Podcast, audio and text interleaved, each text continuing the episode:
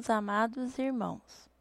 Porventura, não escolheu Deus aos pobres deste mundo para serem ricos na fé e herdeiros do reino que prometeu aos que o amam? Mas vós desonrastes o pobre. Porventura, não vos oprimem os ricos e não vos arrastam aos tribunais? Porventura, não blasfemam eles o bom nome que sobre vós foi invocado? Todavia, se cumprides, conforme a Escritura, a lei real, amarás a teu próximo como a ti mesmo, bem fazeis. Mas, se fazeis acepção de pessoas, cometeis pecado e sois redaguidos pela lei como transgressores. Porque qualquer que guardar toda a lei e tropeçar em um só ponto, tornou-se culpado de todos. Tiago 2, 5 ao 10. Eu não nasci ou cresci dentro de uma igreja.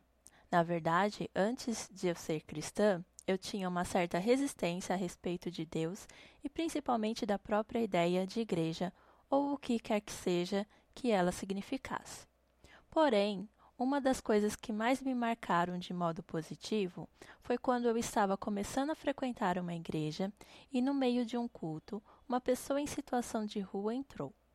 Muitas coisas ali poderiam ter acontecido: um olhar torto, mãos tentando amenizar o odor, afastamento dessa pessoa.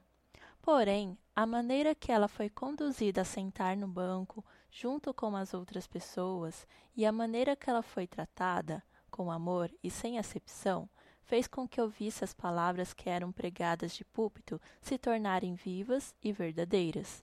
E aquilo não foi um teatro.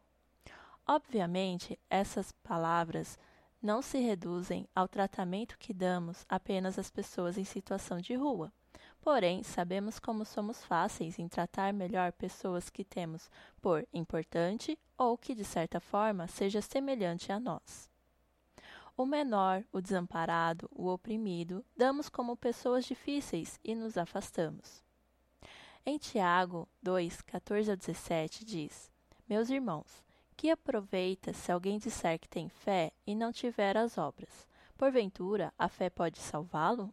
E se o irmão ou a irmã estiverem nus e tiverem falta de mantimento cotidiano, e algum de vós lhe disser: Ide em paz, aquentai-vos e fartai-vos, e lhes não derdes as coisas necessárias para o corpo, que proveito virá daí? Assim também a fé, se não tiver as obras, é morta em si mesma. Somos salvos pela graça. Somos salvos pela obra que Jesus fez na cruz. Porém, como podemos dizer que somos seguidores de Cristo se não nos compadecemos com o próximo? A maneira que tratamos o próximo vai mostrar ou não quem Deus é verdadeiramente na nossa vida. Obviamente, somos falhos e pecadores. Entretanto, compadecemos mais de nós mesmos, ao mesmo tempo que somos ágeis em julgar o outro que possamos fazer um balanço sobre como temos colocado em prática a respeito de amar uns aos outros, sobre como tratamos as pessoas ao nosso redor. Que o Senhor possa nos alinhar segundo a palavra.